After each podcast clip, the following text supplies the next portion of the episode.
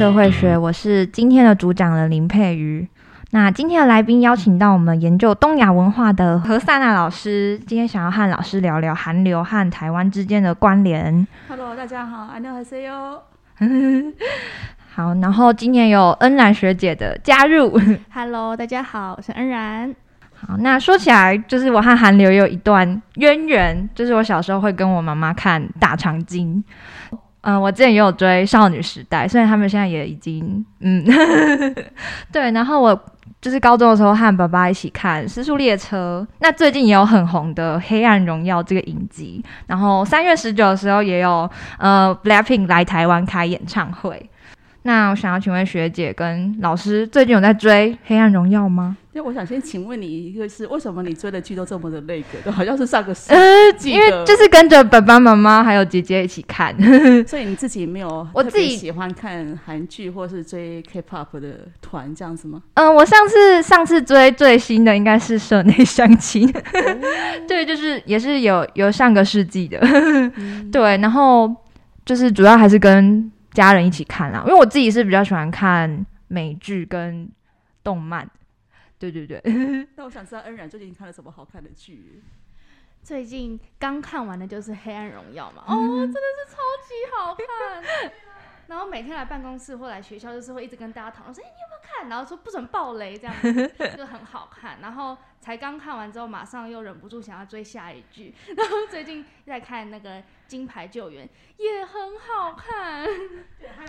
机智牢房生活》，也是跟棒球有关系。嗯机智牢房生活真的超推大家一定要去看，像是因为刚好最近不是有棒球，对对对然，后经典赛，对，然嗯，后就是这两部跟棒球有关的韩剧都真的很推大家去看，就看了会很激励人心，然后很感动。哦，必须要再补充一下，我们东武的棒球队就是史上第一次啊拿到大专对对杯的第对一名。耶，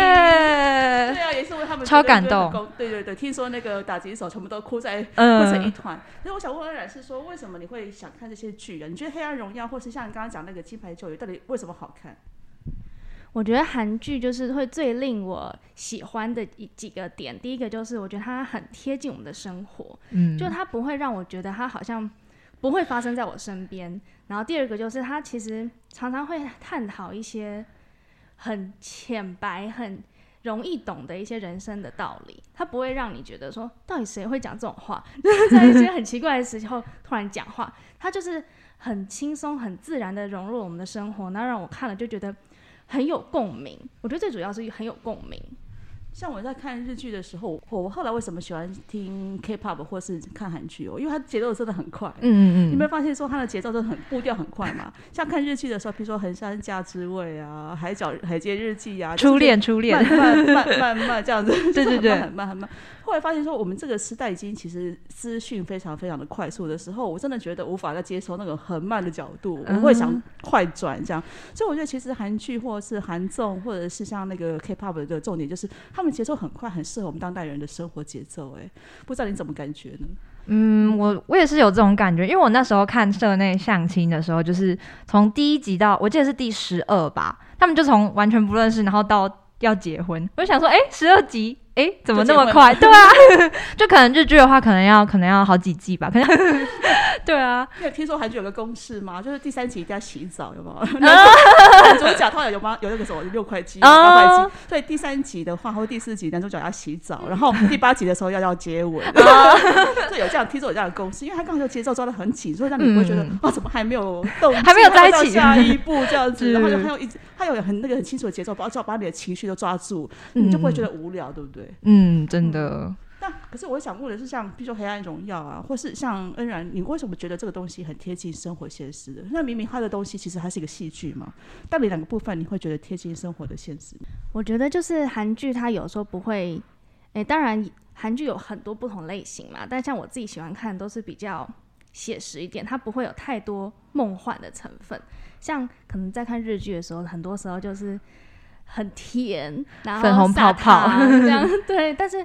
韩剧就是会让你看到说，其实它不是永远都这么的美好。就是因为像很我知道很多人看剧可能就是想要沉浸在里面，他说啊就是在来这里找一个安慰，但是韩剧它会让你知道说，其实不是什么事情都是这么的美好，它还是会看让你看到一些比较真实的地方。那但是这种真实的地方，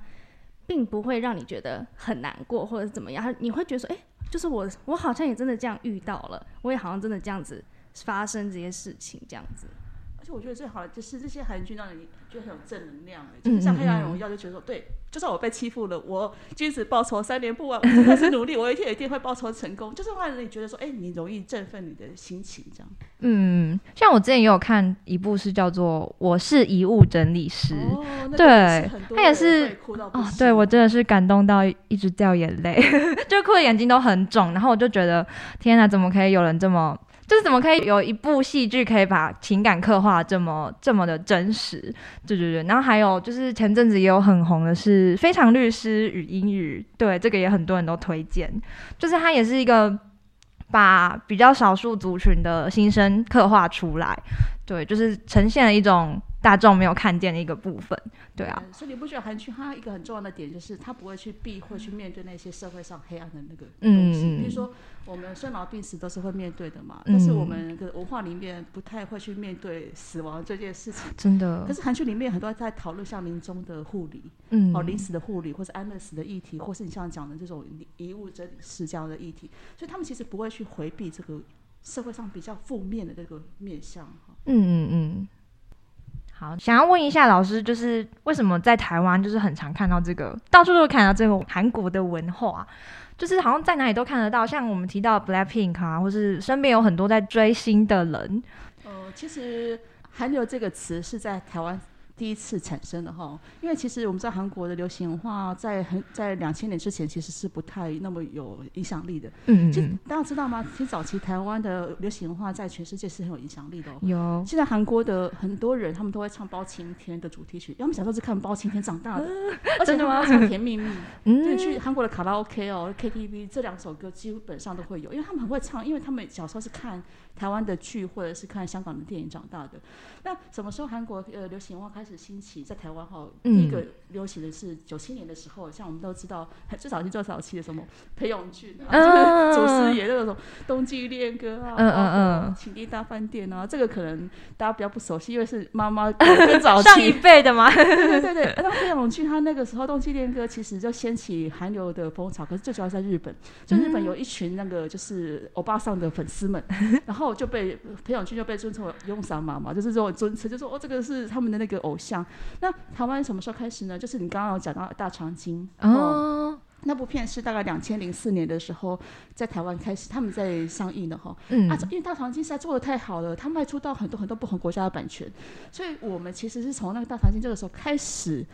会关注到哦，原来韩剧这么好看哦，到现在都还是对不对？对，大家都小时候都一定有看过《大长今》，有，就是两 两千零四年的时候开始哎注意到韩剧这件事情，那。到零六年的时候，因为我们知道韩剧里面重点就是音乐真的很好听，嗯，好，它每个剧的那个主题曲 OST 其实都会那个魔音绕耳哦，大常见的歌里面都知道。我还会哼，我现在还会哼。所以其实他们的音乐就是他们里面的音乐，让我们开始会注意到音乐。所以两千零六年左右呢，K-pop 开始进入到大家的的视线当中。嗯，就两零呃零六年的时候音乐开始，那在之后呢，我们就开始就是韩综啊，所谓的韩国流行文化，比如说他们的穿着打扮啊，他们的美食啊。那很多人还特别跑去韩国去所谓圣地巡礼，就是说他们拍片的地方，要就去哦，就是去巡礼这样子。所以这些都是在那个两千零六年之后。所以整个韩国他们政府是在两千零六年之后，大概零七年、零八年的时候才开始把整个所有的相关的部门统合在一起，就变成所谓的 c o c a 哈这个单位，所以开始会推。等于是整合在一起，变成一个主要推韩国流行化的一个机构。可是在这之后，又有很多的像什么 Coffee 啊，各种的不同的机构。所以就是从那个时候开始，哈，就整个席卷了全世界。哦，了解。那就是我也很好奇，就是既然有人喜欢韩流，那一定会有反对韩流的这个浪潮出现。那也想要请问一下老师，就是在这个反韩流有什么？跟韩流一样是有一个历史脉络嘛？就是为什么会出现这个现象呢？我想问一下你们旁边的同学哦，因为很多我们会说你们这个是韩流世代嘛，对不对？你们小时候小时候就开始，因为小时候就对我小时候追少女时代，对对对，就开始 听，哎对对，所以你们是在韩流时代成长的一辈嘛？嗯，我想问大家是你们觉得你们这一辈的人对韩国都是很正面的好感吗？还是有一些有不同的想法？嗯，我有朋友就是比较不喜欢韩流，还是就比较哈日啦，然后也比较喜欢大陆的歌，对，就是比较就是他可能觉得就是大家都哎，大家都长一样，我分不出来谁是谁。当然呢，你朋旁边朋友们有没有就是对韩国比较不没有好感的人？像我自己的话，我身边的好朋友们当然都是很喜欢韩流的，但是也是会有少数几个，他们可能会比较不懂，他们会说我不懂为什么这个到底会红。譬如说像是这种 K-pop 或者是那些偶像团体这种，他们就会觉得我不懂哎，我觉得他们都长一样啊，然后或者说他们，而且他们有一些可能会觉得说，我觉得那种唱跳的，他们的音乐就是他们就只是在那里跳舞。就不懂为什么大家会喜欢，有些人可能会觉得很吵，对，就觉得那音乐听起来都很像，然后很吵，对。所以其实，在台湾的所谓的反韩流后，有几个主要的的。大家常常讲的点呢，第一个就是说韩国都很糟糕嘛，对不对？就是什么大人主义呀，然后什么女性很低下啊，像我们都知道八十二年生金智英这样的一些异性别议题嘛，哈。然后还有就是讲到是说，譬如说韩国那时候跟我们断交的事情，哈，就是说很好背叛了我们，哈啊，还例如说韩国人说什么都是他们的，例如说有人说，哈，韩国人说孔孔子是他们的，端午节是他们的那些东西啊。例如说还有两两千零六二年的时候的世界杯，就说韩国什么什么比赛啊，什么掏假包啊，为了赢不。的手段这种东西，所以其实每次要运动比赛的时候，就最近不是那个打棒球嘛，然后大家就会觉得说韩国输，就很多人就会一片叫好，所以这这些大家比较常到的。常听到的因素，可是我必须要了去提出来是说，很多时候大家批评的东西都不是真的。例如说，韩国人从来没有说孔子是他们的，韩国也从来没有说端午节是他们的，因为韩国他们所提出来 UNESCO 的文化遗产那么端午节，跟我们的端午节是完全不同的形式。他们没有划龙舟，他们没有吃霸掌，嗯，嘿，可是就是大家会什么会造谣，所以我们要想想看，说为什么我们会这么深信这种网络谣言？我们都知道说，今当代的国际。社会的关系其实很复杂哈，有时候我们会国家之间会放一些谣言去重伤别人，所以很多时候我就会发现说，其实很多时候在讲说，哎，什么韩国人说韩什么孔子是他们的，其实都不是真实的，是有人在刻意放话。可是很多人都相信这一点。那例如说两千零二年的时候，他们就讲说，哎，韩国人什么为了赢不择手段？哎，哪个国家参加比赛是为了输而比赛？为了赢而争取是真正的，这是本来就是应该这样的哈啊，或者是像之前杨淑君的事情嘛，广州那个跆拳道的比赛，很多人都说韩国要欺负我们。啊，哈，然后等等，可是后来才发现，其实我们失去资格是因为我们的设备真的违反规定。那其实那个导那个教练还好要道歉，可是所有的风向都已经导向，比如说我们要访韩这样。嗯，然后而且大家知道吗？韩国其实是最晚跟我们断交，他九二年才断交哎，第一个跟我们断交的是美国，然后再过来日本也是前三个跟我们断交的。可是我们就没有意思，就是说，哎，我们要反韩、反反日、反美啊。所以也就是说，其实很多时候我们反韩的情绪是被操弄出来的。哦，了解。诶，那最后也想要请问一下老师，有什么有趣的，或是想要分享韩流议题吗？嗯。像最近那个 Black Pink 啊，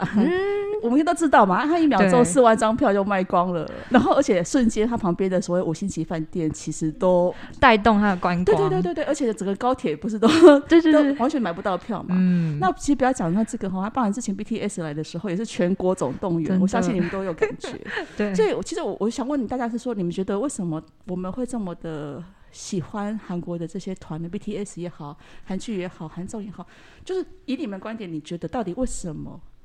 因为很多人会说韩国人热爱他们的国家，所以爱国。可是我们不是因为爱国才去看韩国的韩剧嘛？那到底为什么我们会有这么多人会喜欢看？你们觉得像 Black Pink 好了，杜秀俊他们为什么会吸引我们？你们的想法是什么呢？当然，要这样看，你觉得呢？嗯，我觉得当然一开始就是。我觉得像韩国他们的那些艺人或者是他们经纪公司，我觉得他们蛮会塑造他们的那个形象。像我记得那 Blackpink 还没有出来之前呢，就还没有正式出来之前，就已经大家都已经知道他们，然后就都已经觉得他们很厉害，然后觉得他们很强。然后当然这样子，在这样的一个塑造下，他们出来之后，一定就是大家就会超级喜欢。然后我觉得就是。因为他们很会塑造他们的形象，然后很会帮他们的艺人做就铺好他们的路，所以就会让我们其他的人看到，就是会更有印象吧，然后也会更更好奇他们到底下一步要做什么这样子。嗯，因为我真的看到很多人哈，就是每次我都会问我们的学同学们哈，为什么会想要追星？可是大家都同样不约而同讲的一句话，是从他们身上得到很多的正能量。哦，因为你知道我们的生活有很多时候是非常非常难受的哈，就是说考准备考试啊，或是生活碰到挫折的时候，可是很多人就讲到说，当他看到他们这些人，他们这些韩团都不是只是很漂亮会打扮的花瓶。他们每个实力都很一流哎，哦，但是像什么陈陈佑这些演员，他们演技不止演技很好，他们还是舞台剧的演员，这样他也就是说，他们其实是非常全方位的才华都非常非常的扎实。嗯，那所以我们从他们身上看到很多的正能量哦，就是我们在我们生活很困顿的时候，我们觉得很挫折的时候，我们从他们身上得到说，哦，我其实可以不要那么早放弃，他们都可以忍受这么长时间的那种练练习生的生活哦，他们每天都那么努力的，那我其实也可以更努力。所以其实我们想想看的话，他们其实是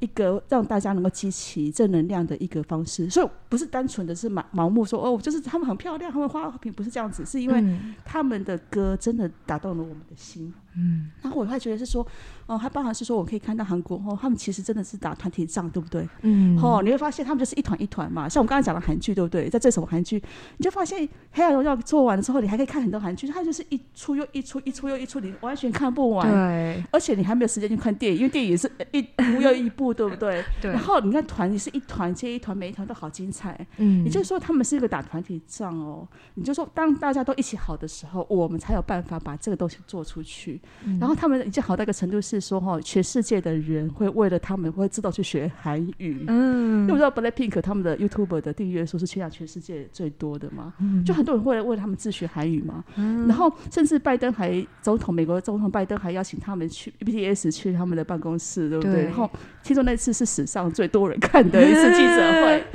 那也就是说，其实。他们到一个地步是说，他们真的可以不是只有代表一个流行文化，他们其实是一个公共领域，哎，他们就改变了这个社会，然后他们鼓励他们的粉丝也找到他们的真正的希望，然后一起打拼下去，然后同时呢，他们也做替他们韩国做到一个国民外交的一个方式，嗯，这就是所谓的软实力啊，我真的会希望是说，我们台湾也可以有。这样子就打团体仗，然后一波又一波，我们有不只是台剧是一步而已哦，我们是一步又一步，一步又一步，然后一团又一团，让大家无法忽视我们存在。那这个需要大家一起努力，而且不能只是自己好，要大家一起好。嗯，我刚刚有想到一点，就是承接学姐讲的，他们就是公司。帮偶像打造形象，所以就是很多偶像就是说，哦，我是你们的男朋友，是你们的欧巴，就是哦，我不会，就是我不会跟其他人交往，我就是你们的，这个也是蛮有趣的一个现象啦。那二然呢，有没有什么样想跟我们分享？嗯，我觉得像刚刚老师讲到说，就是他们给我们很多正能量，我觉得真的是因为像现在大家除了看到那个偶像在。荧幕前，他们也很喜欢看他们幕后，或者是看他们一些生比较生活的事情。然后我们就可以看到，他们真的都是一些